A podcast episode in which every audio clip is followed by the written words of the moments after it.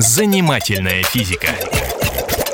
Здравствуйте, это Игорь Зырянов, программа о нас с вами и о том, что нас окружает.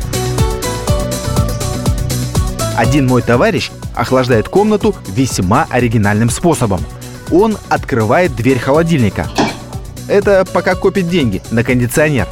Но не пришлось бы ему заодно покупать и новый холодильник, подумал я при очередном посещении его конуры.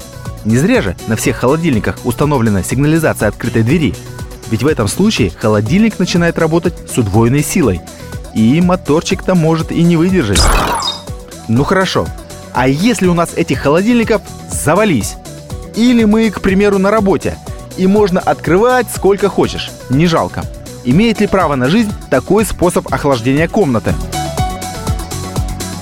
В самом деле, открыв дверцу, мы на некоторое время понизим температуру в комнате.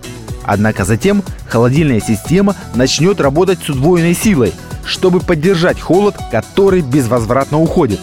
Из-за этого мотор и радиатор на задней стенке холодильника начнут нагреваться и будут выделять тепло. И фокус в том, что тепла они будут выделять больше, чем дает холода открытая дверь холодильника. Таким образом, в комнате станет еще жарче, чем было. Занимательная физика.